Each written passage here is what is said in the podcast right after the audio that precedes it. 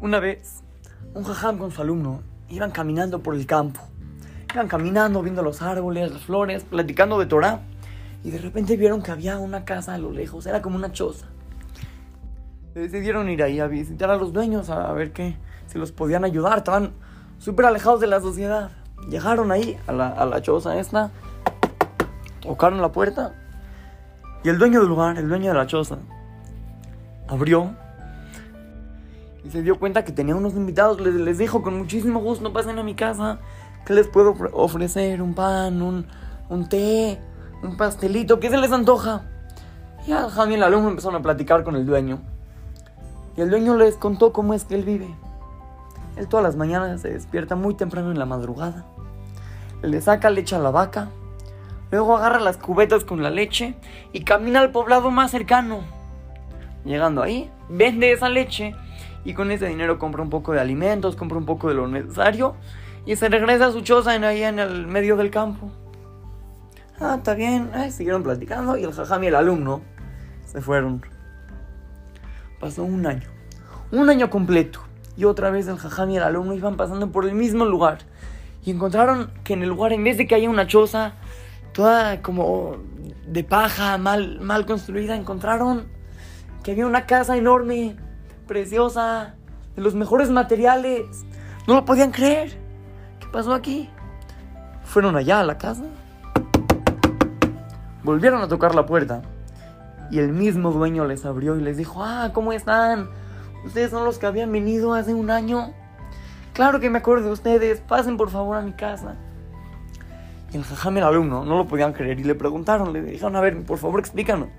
¿Por qué hace un año estabas viviendo de una forma tan pobre, sacándole leche a la vaca todos los días. Y ahorita tienes una casa enorme, increíble. Y este dueño, este señor, les explicó, les dijo, miren, apenas se fueron ustedes, pasaron una o dos semanas y se murió mi vaca. Yo no sabía qué hacer, ¿cómo iba a vivir sin mi vaca?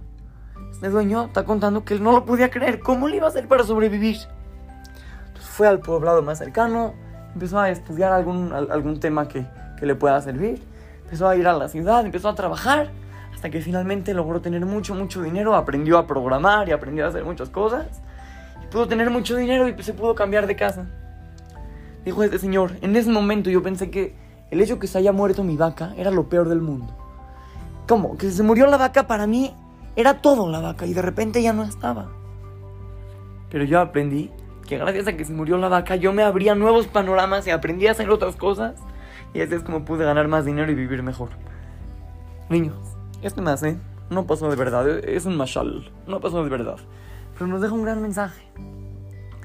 Nosotros muchas veces estamos cerrados a vivir en nuestra realidad y en ningún momento buscamos crecer, en ningún momento buscamos qué cosas nuevas, porque estamos felices como estamos en el momento que nosotros decidamos empezar algo nuevo, empezar a innovar, empezar a cambiar, en ese momento se nos van a abrir muchísimos nuevos caminos que no conocíamos en este momento. Y otra cosa que aprendemos, todo lo que pasa es para bien. Si Hashem quiso que se le muera vaca a este señor, es para bien. Y este señor lo supo ver para bien.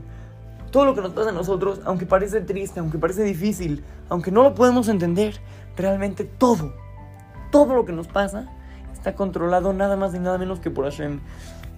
Y Él nada más busca lo mejor para nosotros. Él es nuestro papá y un papá siempre busca lo mejor para su hijo. Así es que lo saluda su querido amigo Shimon Romano para Torah to Go Kids, Talmud Torah, Monte Sinaí.